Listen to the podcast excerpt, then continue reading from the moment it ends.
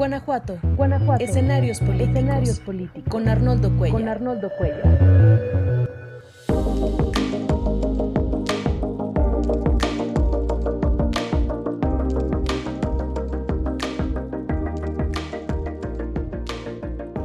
¿Qué tal? Muy buenas noches. Muchas gracias por unirse a esta transmisión de jueves hoy, 28 de julio, concluyendo.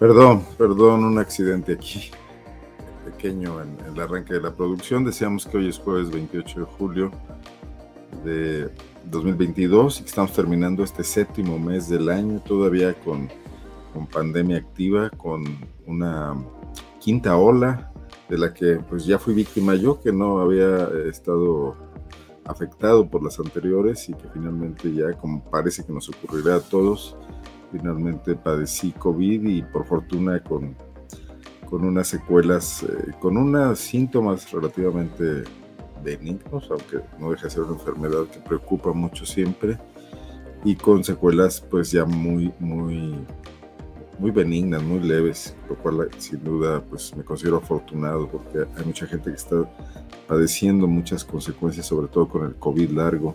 Gracias a quienes se unen, José Luis Mendoza, muy buenas noches. Coco Muñiz también. Muchísimas gracias, Coquis, por estar aquí. Cristian Serna. Pensé que era mi teléfono. No, no, yo aquí en el estudio este que es muy sensible, moví, hice un movimiento rápido y me salí unos segundos. Quiero hablar el día de hoy de un tema que toqué tangencialmente. Eh, pues el martes, el martes cuando estaba con mis compañeras Melissa Esquivias y con Yajaira Gasca hablando de otros temas, de los alcaldes que no funcionan o funcionan muy mal en Guanajuato. Hoy queremos hablar de otra cosa que tampoco funciona en Guanajuato bien, ni por supuesto mucho menos muy bien, por una gran deficiencia que es la Fiscalía General del Estado de Guanajuato. Esta Fiscalía Autónoma que nos legó la reforma constitucional la última, una de las últimas realizadas por Enrique Peña Nieto y que fue imitada por todos los estados en un mandato federal para darles autonomía a las viejas Procuradurías de Justicia, también muy deficientes, buscando con ello darles eh, mayor capacidad para investigar delitos sin injerencias políticas e incluso poder investigar a los propios titulares de los poderes ejecutivos, lo cual realmente hasta ahora no ha ocurrido. Y sí, eh, se arrastran muchos de los vicios de la anterior Procuraduría de Justicia, con un agravante, es muy difícil llamar a cuentas ahora a estos fiscales que gozan de un gran poder, de esa autonomía que los ha sacado prácticamente de todos los esquemas de control. Teóricamente deberían responder ante el Congreso, pero estos congresos panistas, además temerosos, además controlados por líneas del Poder Ejecutivo, pues absolutamente no han tenido ninguna posibilidad de llamar a cuentas al fiscal. Han simulado algunos informes y algunos reportes donde Carlos Amarripa ha acudido a, a someterlos, a explicarles lo que quiere, a no aclarar ninguna cuestión complicada, a no contestar las preguntas un poco más incisivas de la oposición y a recibir los aplausos de muchos diputados, no solo del PAN, sino también de otros partidos políticos mientras el Estado vive esta realidad que ninguno de ustedes eh, es ajeno, que ninguno de ustedes les, es ajeno, que escuchamos, que vemos en los medios de comunicación, que sufrimos en carne propia de una creciente delincuencia impune en Guanajuato en toda clase de delitos. Preocupan sobre todo los, los patrimoniales, eh, que afectan más generalizadamente, pero no dejan también de causar una gran desazón los homicidios, los asesinatos violentos que vive el estado de Guanajuato, que se nos trata de vender como localizados, pero que en muchas ocasiones no están de ninguna manera acotados a regiones o a zonas, sino que en cualquier parte puede uno encontrarse en riesgo. Gracias, Luis Fernando Macías. Cristian Cerna que dice que no vaya a pisar callos. Bueno, no garantizo nada. Viento sediento, muchas gracias por tus buenos deseos. Te prometo ya no censurarte, que prácticamente no lo he hecho. Em, el antiviral molnupiravir 200 miligramos está disponible en Guanajuato para el coronavirus, me supongo. No sé, no sabía, a mí no me recetaron ningún medicamento, salvo ibuprofeno para... Me dicen que se congeló la imagen. Yo acá no noto nada y están entrando muy bien los mensajes, pero si alguien más me, me comenta, eh, estoy conectado a internet por cable al modem, entonces supongo que no debe haber mayor problema, pero siempre hay problemas en una u otra punta de la conexión de internet, puede ser la, de Luis Fernando, perdón. También si alguien ve, buenas noches a Ricardo Ibelles, Cristian Torres, gracias por sus, por sus saludos. Todo bien, me dice Ricardo Ibelles. Bueno, muy bien. Estamos bien en la transmisión, Cristian Serna, gracias. Saludos a Alicia Jasso. Bueno, dejaré buenas noches a David Martínez, diputado local por Morena. Gracias por el saludo, por el deseo de recuperación. Estamos ya bastante, bastante recuperados, noventa y tantos por ciento diría yo. Pero bueno, de todas maneras hay que, hay que tratar de cuidarse y regresar al ejercicio dentro de algunos días todavía no, porque el cuerpo todavía está eh, pues, recuperando el desgaste que significa pues, las fiebres, las altas temperaturas. Enrique Licea, muchas gracias desde el noreste. José Luis Ramírez Cruz, gracias por estar atento. Muy bien, Coquis Muñiz. Dale con todo, dice Roberto Saucedo. Bueno, pone el ejemplo el abogado Saucedo luego también con su actitud siempre valiente y combativa. Retomo el hilo que llevaba este panorama de una fiscalía que no ha sido efectiva pese a obtener eh, una autonomía política, una autonomía de maniobra y muchos recursos, recursos de, del gobierno estatal, del presupuesto estatal, eh, apoyos desde el gobierno federal con algunos programas coordinados y también apoyos de la Embajada Norteamericana a través de la iniciativa Mérida firmada con Felipe Calderón y donde Guanajuato ha sido uno de los grandes capitalizadores de recursos. Por cierto, están anunciando en estos días un documental. La Fiscalía de Guanajuato se gastó dinero en un documental. Voy a ver si encuentro el póster para podérselos compartir, porque eh, quieren presumir sus laboratorios eh, forenses, sus laboratorios donde hubo inversión de la iniciativa Mérida. Eso lo sabemos por el propio Carlos Amarripa, lo sabemos porque van por lo menos eh, dos embajadores que, han venido a Guanajuato a visitar la fiscalía y les han sido mostrados estos, estos laboratorios, donde algunas personas que han laborado ahí nos dicen que, que, bueno, una cosa es cuando los presumen a los embajadores y otra muy distinta en su funcionamiento diario donde aunque están muy ostentosos, no siempre se trabaja con los protocolos, con la eficacia, con la capacidad para analizar todo lo que está pasando en Guanajuato, sobre todo en materia de homicidios y bueno, otra clase de delitos que también eh, son, este, son eh, susceptibles de ser procesados a través de las ciencias forenses. Bueno, pues ahí lo tienen. Van a presentar un documental en sus redes sociales una producción original de la Fiscalía de Justicia de Guanajuato sobre el laboratorio de química forense. Es decir, se están gastando el dinero en propaganda. Eh, ¿Qué necesidad habría de que estos laboratorios eh, fuesen presumidos si estuvieran realmente funcionando? Si todo el mundo hablara maravillas de la tecnología a disposición de la Fiscalía para su objetivo final, que es aclarar los delitos, que es procesar los delitos. Ni más ni menos que eh, poderoso eh, o empoderado, mejor dicho, por su propio esfuerzo, movimiento de víctimas en Guanajuato, nos puede decir lo complicado, lo tortuoso que es tratar con la Fiscalía para que sean procesados los restos de las decenas de fosas encontradas en Guanajuato, los cientos de restos, por cierto, hoy en Irapuato, y después de que la Fiscalía ya había abandonado la búsqueda en una finca en la comunidad de Loma de Flores, entre Salamanca e Irapuato, encontraron las buscadoras, no la Fiscalía, eh, tres nuevos cuerpos, según la información que podíamos constatar, uno, dos ayer y uno al día de hoy eh, porque ya habían dejado de buscar los, los funcionarios, los agentes del Ministerio Público y los agentes ministeriales de la Fiscalía. La Fiscalía se le acomodan casos, el del camarógrafo, actitud cobarde del fiscal y el gobernador huyendo de sus responsabilidades, nos dice Cristian Serna. El periodismo real, honesto y valiente, sin compromiso, suele pisar callos y callos dolorosos. Gracias, José Luis Mendoza, por tus conceptos. Esperamos estar a la altura de ellos. Bueno, el caso del camarógrafo Enrique Sosa, que se ha convertido en un verdadero, en un escándalo, en una situación dolorosa, más no poder, y no solo para el gremio de los periodistas, en general Enrique Sosa en su faceta ya como responsable de un estacionamiento en el restaurante gaucho tradicional de León, también se había ganado el aprecio de la clientela de ese lugar, que es muy amplia. Eh, y también esto, esto convirtió la indignación en algo generalizado por la forma en la que murió y por lo que ha ocurrido desde entonces. Recordemos que Enrique fue atropellado intencionalmente por un individuo aparentemente en estado de ebriedad, aunque algunos videos lo muestran eh, bueno, pues todavía con capacidad de coordinación, eh, cuando sale del restaurante todavía con una bebida en la mano y que sube a su camioneta se niega a pagar un boleto.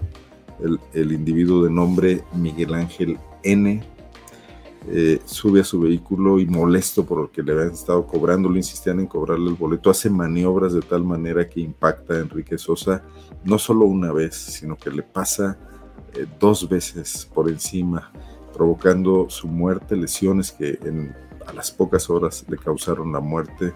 Un hombre, un trabajador, un, individuo que estaba simplemente haciendo su función. 40 pesos era el cobro del boleto que, pretendía que le pagaran y por esa situación este individuo lo agredió hasta matarlo. Eh, los testigos, la esposa, hoy viuda, estuvo ahí, otros responsables del estacionamiento del propio Rincón Gaucho, y que manejaba Enrique Sosa el aledaño, la finca, el baldío que está a un lado del Gaucho. Todos vieron qué fue lo que ocurrió. Y no obstante eso, el agente del Ministerio Público que eh, fue responsable de levantar el conocimiento de los hechos, lo procesó inicialmente como un asesinato culposo, como un accidente. Fue hasta que a la vuelta de algunos días, esto ocurrió hace nueve días, compañeros del propio Enrique Sosa, reporteros que habían convivido con él en, su trabajo en televisión, en TV4, eh, contactaron a la viuda, se enteraron del tema y supieron las circunstancias en las que ocurrió, investigaron la cuestión de los videos. Igualmente que, los propietarios del, perdón, del, estacionamiento, que han ayudado en toda la familia, se han portado solidarios y que también presionaron para obtener toda la evidencia y que esto llegó a los medios de comunicación, primero una nota, dos notas y luego se generalizó en todas partes, bueno, en todas partes salvo el milenio, que lo único que hace es publicar boletines del fiscal. En ese momento, y ya habiendo perdido mucho tiempo, el fiscal reclasificó el delito a homicidio doloso, o sea, a un asesinato. ¿En qué grado? No sabemos, esto hay que analizarlo, hay que procesarlo, con qué agravantes, pero finalmente por lo menos reflejar lo que verdaderamente ocurrió. A estas alturas, muy probablemente el responsable, nos dice Cristian Torres, este tema que también se ha, se ha hablado mucho de él, que hoy estos laboratorios maravillosos de Samarripa están todos concentrados en Guanajuato, ya no están descentralizados como debería ocurrir porque la fiscalía está descentralizada, tiene cuatro regiones, León, Celaya, Irapuato y San Miguel Allende, donde se abarca el norte del estado, y ahora todos tienen que viajar a Guanajuato gastar recursos en un momento doloroso cuando hay que identificar a una persona fallecida o en un accidente o en un acto violento. Así es, eh, Cristian, efectivamente. Y lo anunció Samarripa eh, presuntamente porque había corrupción. No se sabe que haya nadie procesado por esa causa y esto habla también mucho del desorden interno de la Fiscalía de Justicia, donde hay mano dura y control político, pero donde no hay eficacia ni se sancionan las conductas irregulares o los abusos que suelen cometerse. Más bien pareciera que se solapan. Como esto de la gente del Ministerio Público, que pretendía, con todas las evidencias a la mano, clasificar el delito como homicidio culposo como un accidente, como algo hecho sin intencionalidad, cuando es evidente que el hombre agredió a Enrique con ganas de hacerle daño. Bueno, esto se logró por la presión de la opinión pública. Primero este, esta cuestión importante, la reclasificación, y luego eh, en un acompañamiento a la viuda a Guanajuato, en una manifestación en la que fueron solidarios muchos compañeros de todos los medios de comunicación, incluso de otras partes y no solo de León. Samarripa recibió a la, viuda, a un hijo, entiendo también, y ofreció que, estará pendiente de las investigaciones. Es ahí donde Milenio dio por primera vez la nota, eh, dándole toda la cancha a Samarripa, diciendo que pronto estará detenido el responsable. Esto ocurrió el lunes, hoy es jueves, todavía no hay ninguna noticia sobre la detención. El tema es que ¿cuántos asesinatos ocurren en Guanajuato diariamente? Un promedio de 10, seamos conservadores, 300 al mes, no baja de 280, 290. ¿Cuántas víctimas recibe Carlos Amarripa? Muy pocas. ¿Con cuántas se compromete a esclarecer los hechos? Cuando no está criminalizando a los responsables, a las víctimas, a las propias víctimas, a las que mueren en este tipo de hechos violentos. Bueno, pues solamente hechos que se vuelven tan mediáticos, que aparecen en, en, la opinión pública, que se comentan en las redes sociales, que llegan a los medios de comunicación formales, son pocos realmente con este seguimiento, porque, porque en muchos casos lo que priva es el, el anonimato de las personas que, que mueren o que son víctimas de delitos, pues no tienen esta, este, esta posibilidad de exhibir las deficiencias de la fiscalía. Lo han hecho los grupos de buscadoras, que, bueno, que tuvieron que organizarse precisamente para enfrentar el desdén, el silencio, eh, el desprecio con el que los trataban los funcionarios de la Fiscalía de Justicia a lo largo de muchos años. Pero solamente así empiezan a medio funcionar algunos de los mecanismos de esta fiscalía que los eh, diputados del PAN, el gobernador del estado, los propagandistas eh, del gobierno y de fuera del gobierno, muchos de ellos en los medios de comunicación, no se cansan de llamar la mejor fiscalía de México. Bueno, no dudaría que como usted el país fuera la menos peor, está mucho de ser la mejor. Pero el tema es, muy pocas cosas, muy pocas cosas están funcionando como se debe en esa fiscalía. Y hasta algunos eh, seguidores cercanos y simpatizantes de Samarripa, hoy que ven el caso de Enrique Sosa, se dan cuenta de cómo las cosas dentro de la normalidad con la que se manejan en esa dependencia pública tan poderosa con tanto presupuesto no caminan a la velocidad, ya no que debieran, o sea, una velocidad mínimamente decorosa.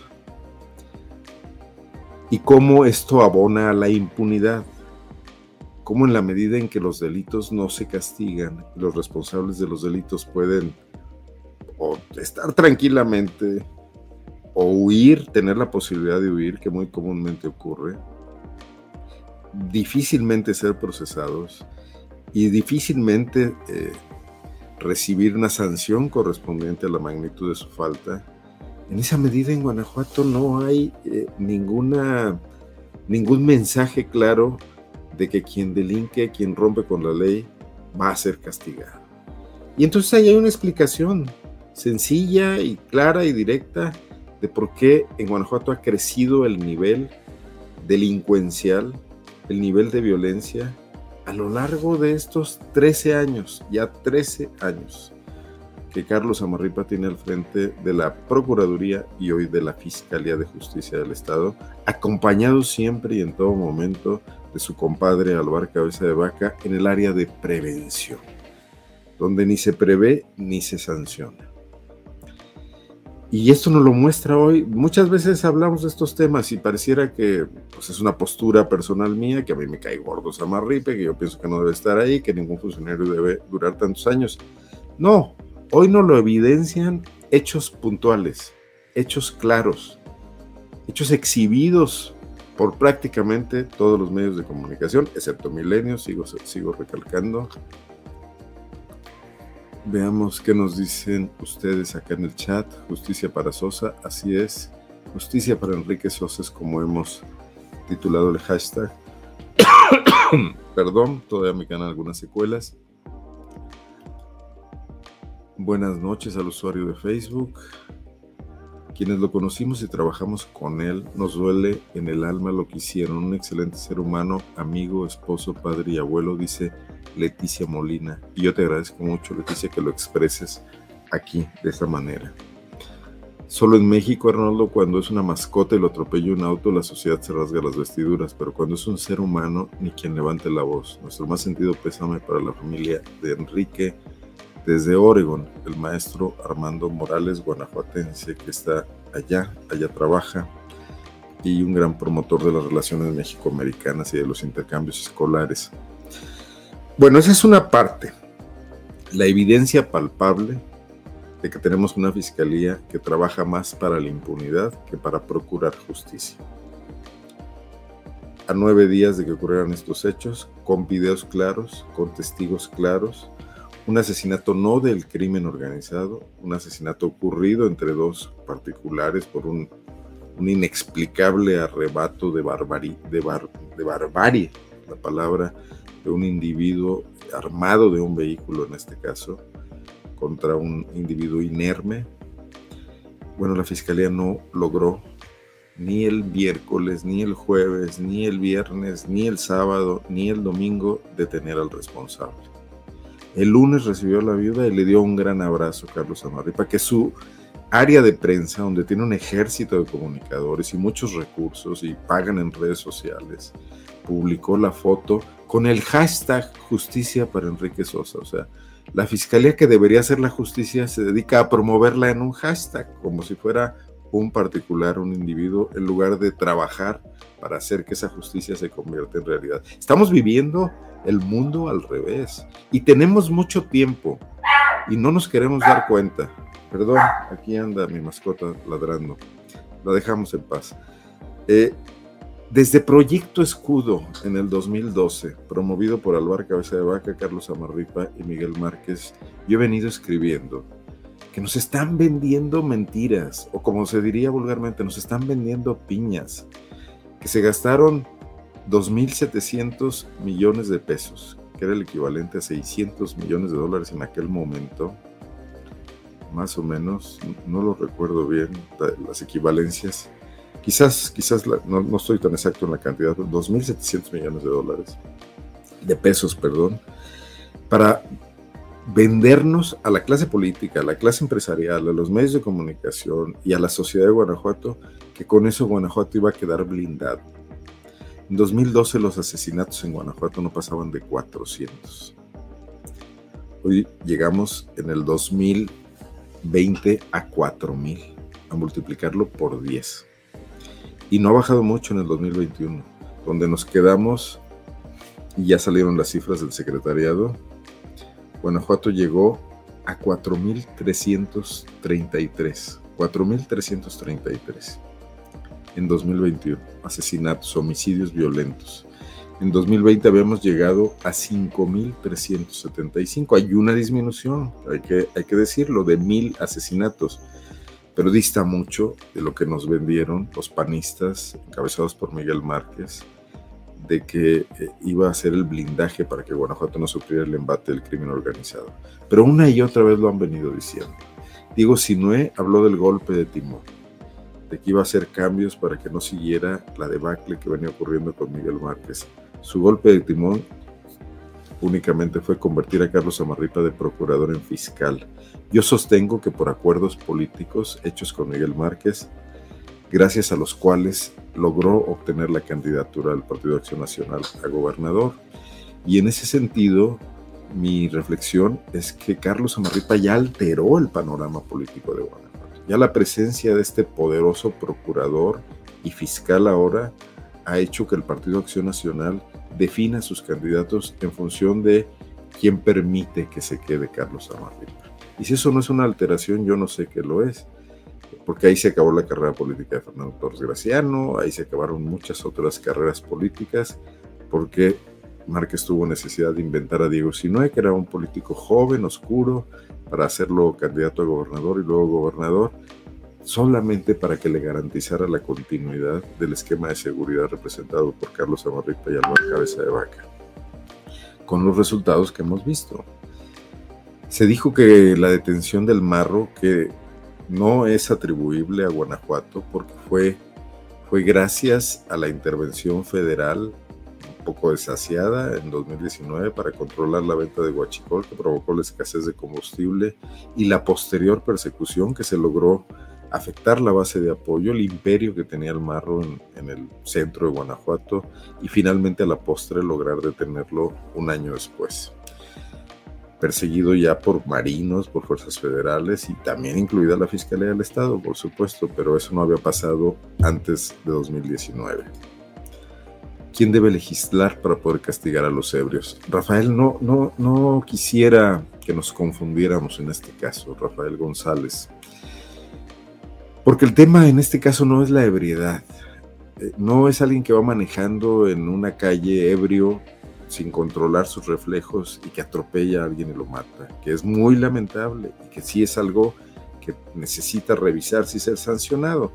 Habría que también eh, de hacer una gran política preventiva y evitar que ese tipo de cosas llegaran a pasar. Pero bueno, es otra discusión.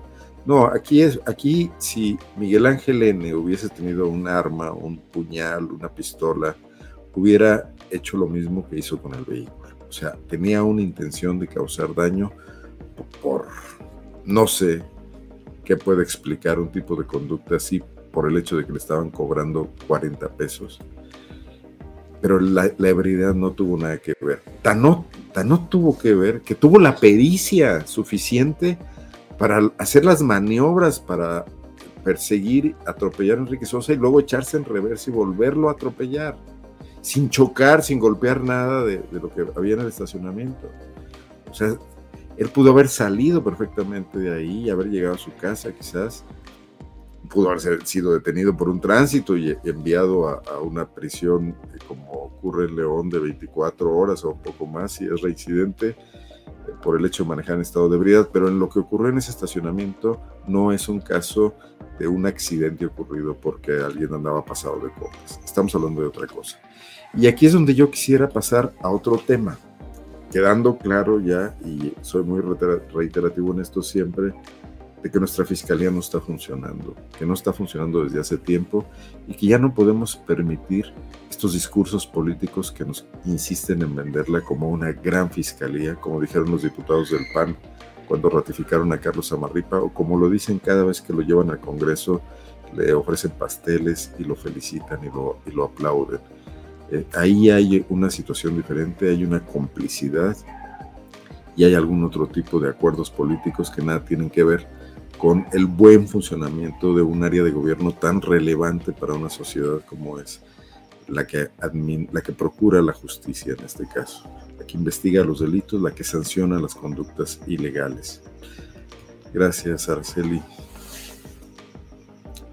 Bueno, ¿por qué Enrique Sosa tenía que trabajar a sus 65 o 66 años de edad en un estacionamiento para completar eh, la exigua pensión que le pagó su vida de empleado del Estado, porque trabajaba para la televisora oficial TV4, que es propiedad del gobierno del Estado, donde yo supongo que los trabajadores tienen las prestaciones que, que, tienen los burócratas estatales, que tienen un instituto de pensiones, a menos que eh, haya contrataciones de otro tipo, por honorarios, donde no se cuidan los, eh, la,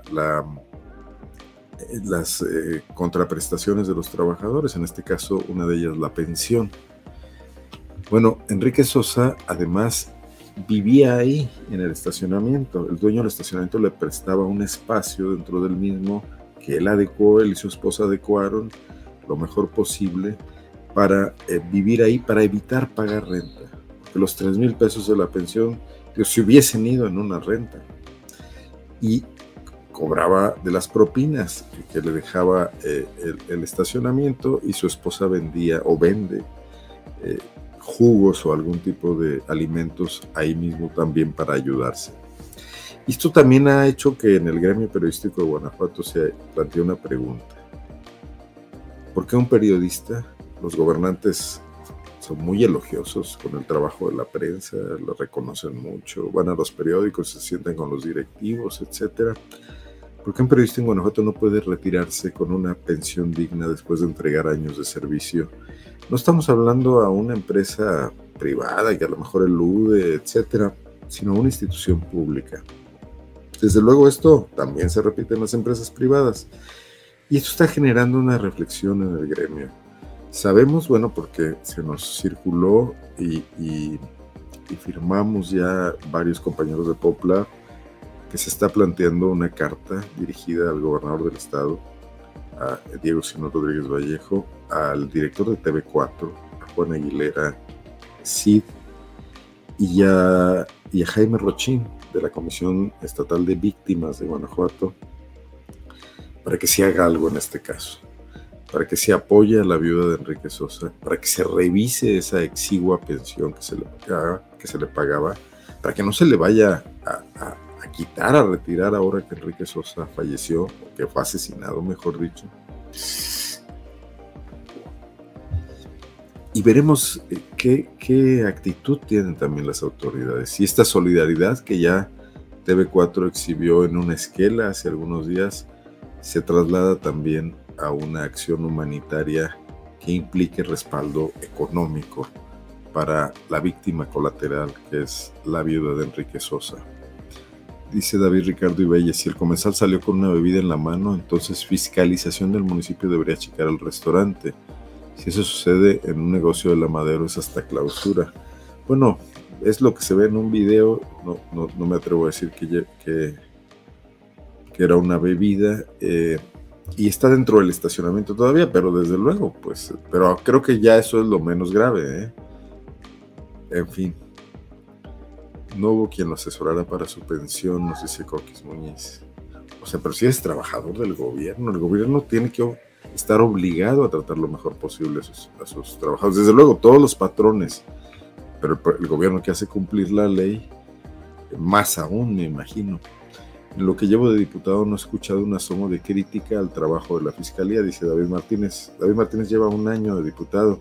No ha habido un asomo de crítica al trabajo de la Fiscalía en 13 años, David. Creo que como académico tampoco lo escuchaste nunca de nuestros ilustres políticos. Por cierto, tampoco el sector empresarial tan dado a intervenir en todo.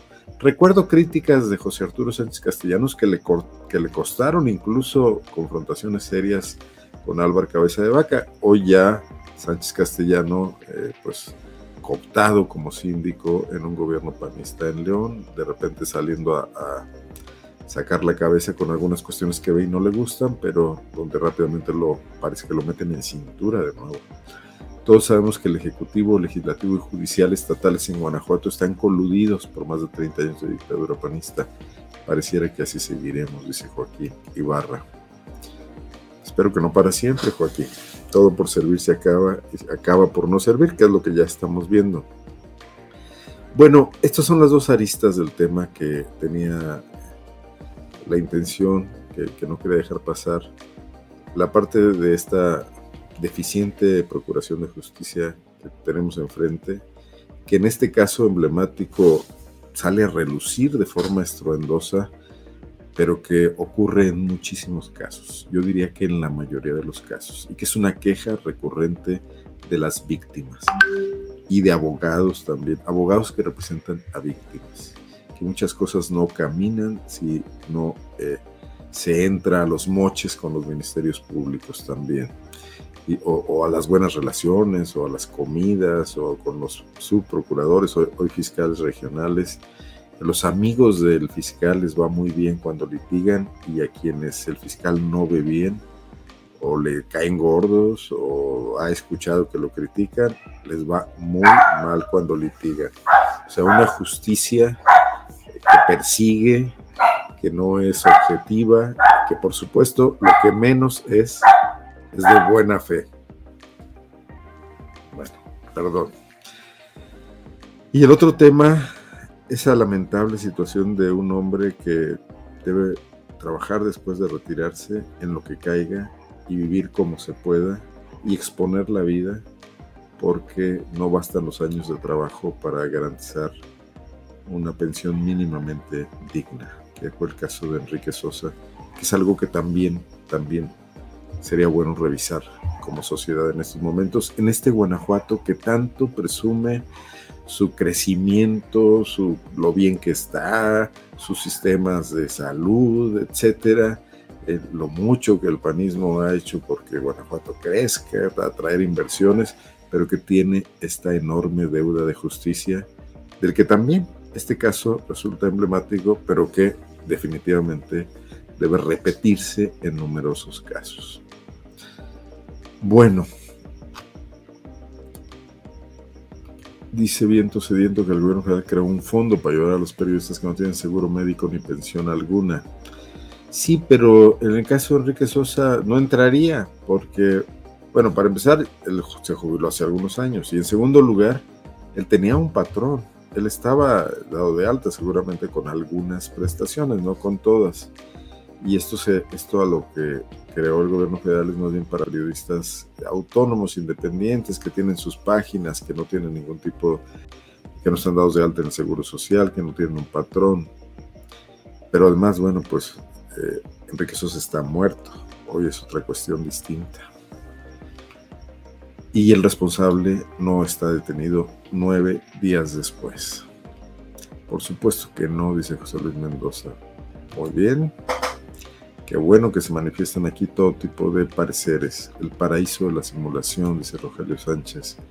Deberían auditar a, Canal 4, que solo es un mecanismo de publicidad personal y golpeteo político, y que hoy patrocina equipos de béisbol deficitarios y quebrados, porque los anteriores dueños de los Bravos de León tuvieron que salir por piernas porque no aguantaban el costo del equipo y porque no se subsidia, no se sostiene por las entradas porque tiene poca publicidad. Y después entró la empresa de Milenio, que ha salido mucho hoy aquí. Eh, se llama Multimedios y que también duró poquito, un año y vámonos. Y ahora tenemos a TV4, muy probablemente con dinero público, sosteniendo al equipo de los Bravos en otra, eh, pues en otra eh, emisión del gustado episodio de Pan y Circo, porque además parece que al gobernador le gusta el béisbol. Y el otro tema es que sin transparencia alguna, porque no se sabe ese dinero, si sale del gobierno del estado, pasa por TV4 para llegar a Bravos, pagar la nómina. Sí se sabe que TV4 está regalando pases y obsequiando ahí para que se vea en las gradas algo de gente, muchas entradas y dándole mucho vuelo y colocando decenas de espectaculares por todo el estado de Guanajuato y transmitiendo los programas, pero no se sabe bien a bien cuánto dinero se está gastando, que está obteniendo eh, el estado de Guanajuato, la ciudad de León, los ciudadanos, a cambio de ese enorme gasto, o si solo es un capricho. Tal vez no era pensión del IMSS de Viste, solo era el apoyo que da AMLO. No, no, no, la viuda acaba de decir que no se habían dado de alta en, los apoyos, los apoyos del gobierno federal para adultos mayores. Apenas lo iban a hacer, apenas lo estaban haciendo y esperaban cobrar en diciembre. Eso lo comentó la señora. Habría que mencionar cuánto gana de pensión un ex gobernador por solo seis años de trabajo. Podríamos sorprendernos. Y bueno, ¿y cómo andan rodeados de guaruras? Miguel Márquez, que tenía garantizada su seguridad por tres años, ya se venció ese plazo de tres años y donde ustedes lo vean van a observar un par de camionetas Toyota, seguramente blindadas y mucho personal de apoyo, igual que su familia, igual que su esposa y sus hijos resguardados. Bueno, tampoco se transparenta eso. Si se hacen preguntas por transparencia, se dice que no se puede informar eso por razones de seguridad. Ya ni me digan de los Bravos porque ya se fueron los buenos otros equipos y vamos para más de 50 derrotas, dice Cristian Torres, con dinero público pagados esos jugadores que quedan ahí, buenos o malos. Bueno, eh, quiero, em, antes de terminar esta videocolumna y agradeciéndoles mucho todas las opiniones que han vertido y, y la buena asistencia que tenemos, hacer un rápido recuento de cómo está ya el tema de la sucesión en Guanajuato y creo que esta es una cuestión que dejaremos aquí para un comentario semanal, los martes o los jueves, dependiendo de cómo se hayan movido las cosas, eh, porque veo que en el Partido Acción Nacional, en el gobierno de Diego Sinoe, ya están, como en el gobierno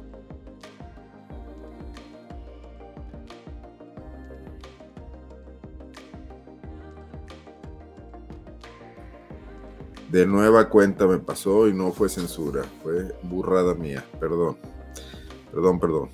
Las corcholatas del Partido Acción Nacional en Guanajuato. Al igual que lo que pasa en el gobierno federal, sin, quizás con menos mm, apertura del gobernador Diego Sinue a plantearlo como lo hace Andrés Manuel López Obrador a nivel federal, pero ya tenemos corriendo rápido en sus carriles, en, sobre todo en las redes sociales y en eventos pagados con dinero público, a tres o cuatro eh, aspirantes a la candidatura del PAN a gobernador de Guanajuato. Si ustedes revisan las redes sociales de Livia Denise García Muñoz Ledo, secretaria de Gobierno, quizás es quien más partido le está sacando al tema de um, proyectar una imagen, una imagen de política moderna, de trabajo, de una agenda eh, cargada de eventos de todo tipo, algunos relacionados con el tema de, las mujeres, de la reivindicación de las agendas de igualdad, otros propiamente de su trabajo, visitando empresas, hablando de cuestiones laborales, eh, reuniéndose con, con, gremios, con taxistas, etcétera. Muy activa, trae un buen equipo de redes sociales, lo paga seguramente la dependencia y con una presencia dinámica. Eh, Jesús Oviedo, que todo el mundo pensamos que es el favorito de Diego sino un poco como Claudia Sheinbaum lo es de Andrés Manuel López Obrador, más quedadón, más burócrata, más eh, con un manejo de redes muy convencional, muy poco atractivo, un poco como es su personalidad, ¿no? No se ve que pueda competirle en ese terreno por lo pronto a la secretaria de gobierno. Y tenemos a la alcaldesa de León, Alejandra Gutiérrez, que como ya aquí lo publicamos en PopLab, tiene todo un equipo, tiene contratada una agencia con dinero del municipio para manejar sus redes sociales oficiales y según nos dijo la encargada en aquel momento de la empresa, que se llama, ay, tiene un nombre chistosísimo, Ideas y Sueños, eh, también las redes personales de la alcaldesa. Claro, la alcaldesa lo niega y dice que esas las maneja ella misma. Para hacerlo hay que ver a qué horas tiene tiempo porque sí le mete también mucha velocidad. Pero la agenda de Alejandra Gutiérrez en redes sociales es un poco ligera, es, un poco frívola. No se ve una densidad política todavía. Está saturada de eventos. No hay una, eh, una buena selección, una discriminación se va a comer tacos y se toma una selfie, etcétera. No, no veo que ahí esté em, creciendo como una opción de eh, política seria para plantearse el reto de gobernar Guanajuato. Y definitivamente la ciudad eh, también tiene problemas. Además, se ha metido en cada lío este asunto de la niña vestida de policía, donde se terquió en, en, decir que no estaban afectados sus derechos, que la niña quería vestirse de policía y que había que respetarla, olvidando una serie de recomendaciones y de convenciones internacionales para eh, alejar a los niños de cualquier idea de militarismo, de violencia, de, de, un mundo que todavía no es el de ellos, ¿no? que es el tema de la seguridad pública, etcétera, que para que se identificara con la ciudad. Y bueno, y ahí salió Víctor Aguirre Armenta a dar la cara por ella, su comisario de policía, que fue un ex procurador de derechos humanos bastante competente y, la justificó en una de las primeras escasas apariciones que ha tenido para salir a decir que todo estaba bien, que su patrona no había violentado ninguna norma ni ningún acuerdo, ninguna convención con respecto a los niños. Pero bueno, se mete en esos enredos, eh, quiere salirse siempre con la suya y eso no ayuda mucho a ver una personalidad flexible como la que requeriría una ciudad de esta magnitud, donde no todo puede ser miel sobre hojuelas, sino que también ya tiene que aprender a cómo gobernar esta ciudad, tiene también que ser autocrítica y tiene que empezar a dar resultados que hasta ahora no ha dado en absoluto. El, ganador, el ganado está muy flaco por donde quiera que se le vea. Coincido contigo, Armando. Está muy complicado el panorama. Ve Guanajuato capital, León e Irapuato, sus, ediles no dan una. Silao y Salamanca no son panistas. Bueno, eh, ahí definitivamente hay unas corcholatas muy rezagadas. Loren Alfaro yo creo que definitivamente abandonó la carrera. Y eh, Erandi Bermúdez, el senador, hace su lucha, pero entiendo que está haciendo un trabajo más de tierra que propiamente de redes sociales ya pinten las encuestas, ya aparece. Eh, no es el favorito del equipo que gobierna Guanajuato, de Diego Sinue. Le cargan mucho ser representante de los intereses de Miguel Márquez. Y luego tenemos al secretario de Salud, que pinta muy mal en todas las encuestas que se conocen, patito o buenas, y que no le ayuda mucho tampoco su carisma, no lo tiene. Eh, es un médico que ha manejado con solvencia la Secretaría, aunque también tiene enquistado ahí a buena parte del marquismo sobreviviente en este sexenio. Y definitivamente, fíjense que no me he echado un clavado a sus redes sociales, prometo hacerlo, pero no lo veo, no me parece mucho y, si lo sigo, creo que también es de los rezagados. Entonces digamos que hoy la carrera se está dando entre Oviedo y Livia García, ambos de la cuadra del gobernador Diego Sinue Rodríguez Vallejo, un hombre y una mujer. Acuérdense que hoy es importante la equidad de género y que en un momento puede haber sorpresas si se define que Guanajuato será reservado para uno u otro género, lo cual elimina a la mitad de los competidores. ¿Qué hay en la oposición?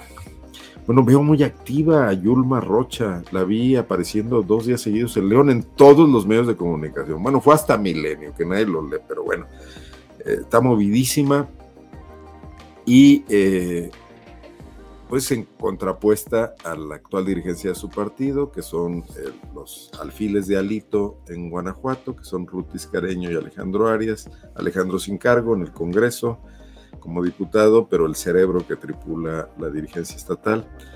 Eh, definitivamente Yulma les, les, hace travesuras, aparece en las encuestas, es más popular que ellos, pero hay que recordar que el PRI lo que está buscando desesperadamente es aliarse con el PAN y ir de cabuz del PAN y que le den, aspiran a que le den una candidatura al Senado, aunque sea la segunda. Difícil, complicado, porque con ese entre 5 y 7% que traen las encuestas de posible votación, creo que no puede aspirar a tanto.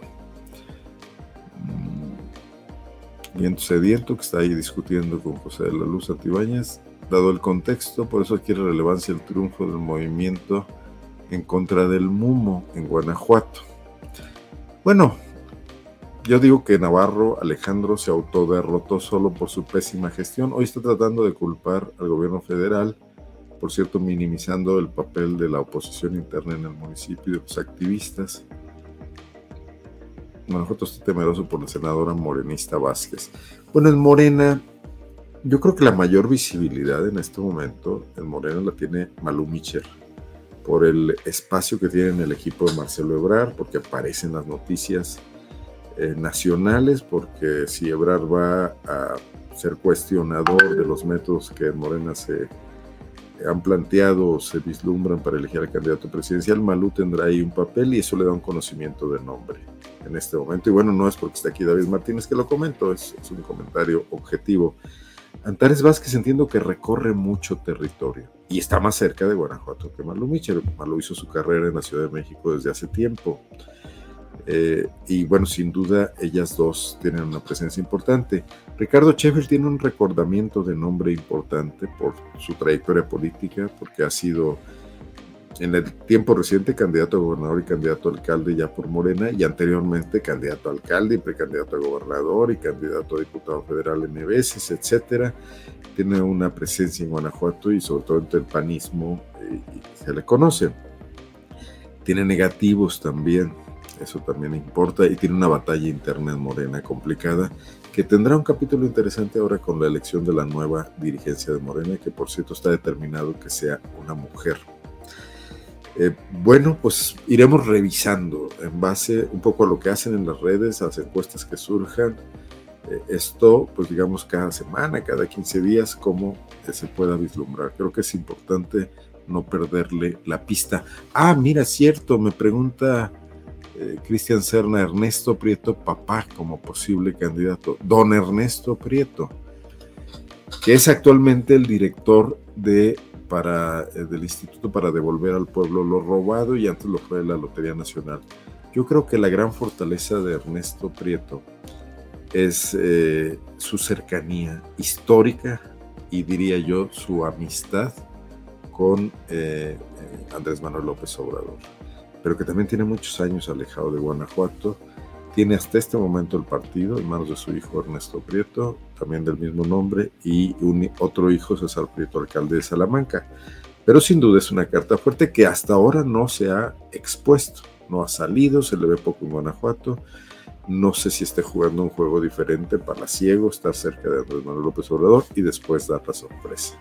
Pero si son encuestas, tiene que aparecer, definitivamente tarde o temprano. Cambio de tema porque me están pidiendo la licenciada María de Lourdes Vélez Moreno que aborde el tema del niño Juan David, desaparecido a manos de su padrastro, padrastro cuyo cuerpo no se ha encontrado y en cuya búsqueda no parece que se haya hecho mayores o ningún esfuerzo por parte de las autoridades. Algún funcionario del ayuntamiento de Irapuato ha dicho que no puede buscar porque no tiene evidencia clara para buscar, pero si existiera evidencia no se les necesitaría para nada. La indiferencia al respecto debe lastimarnos a todos. Claro, licenciada, es el caso de este niño que su padre era policía, su padrastro, perdón, y que golpeó al niño hasta matarlo y luego se encargó de desaparecer el cadáver. El padre, el padrastro en este caso está detenido, la madre también tiene una situación difícil porque pues, no intervino, no defendió a su hijo en ese momento, permitió esta golpiza inclemente, pero ciertamente aquí ya el tema es una omisión grave de la autoridad, de la fiscalía también en este caso, otra vez, para buscar el cuerpo del niño habiendo ya todas las evidencias de que fue asesinado por su padrastro de Juan David. Bueno, lo que voy a hacer, eh, licenciada Vélez, es dedicarle un poco de tiempo a investigar más de esto, porque de momento no tengo más que pues, lo que se publicó en su momento. Y comentarlo más adelante, si me permite. Quiero ya terminar la charla el día de hoy. Si me cansé, y quizás por eso estoy cometiendo estas torpezas de salirme del estudio de repente. Les agradezco mucho, primero la, paciencia, eh, no, no estuve con ustedes la semana pasada, la comprensión, mejor dicho, que la paciencia, y aquí nos estaremos viendo. Gracias también por los buenos deseos, por sus comentarios, por sus intervenciones y sus participaciones. Compartan, por favor, eh, pues estas, esta, el horario de estas videocharlas para que más gente se nos una, martes y jueves a las 9 de la noche. Y también si me regalan un like en Facebook, un like en YouTube, se los voy a agradecer. Está también la charla en Twitter, en mi Twitter personal, Arnoldo Cuellaro, y en el de PopLab, que es PopLab MX. Gracias ah, por sus palabras por sus ánimos Muchísimas gracias, eso voy a hacer precisamente, relajarme. Gracias a José Luis Galeano, muchísimas gracias.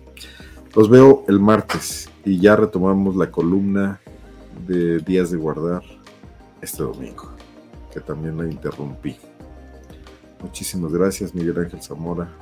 Buenas noches a todos. Gracias.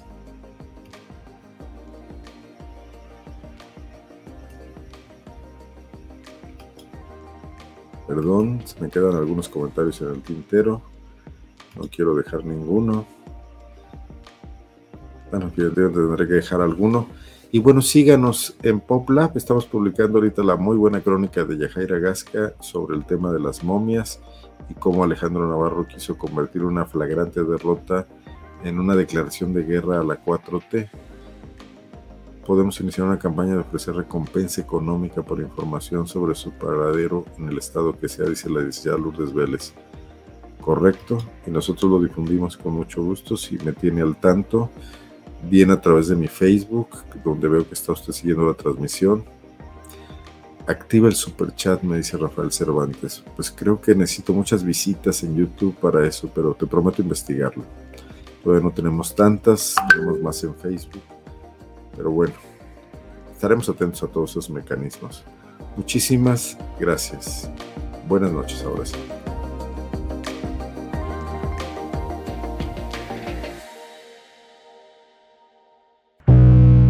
Guanajuato. Guanajuato. Escenarios políticos. Escenarios políticos. Con Arnoldo Cuellar. Con Arnoldo Cuellar.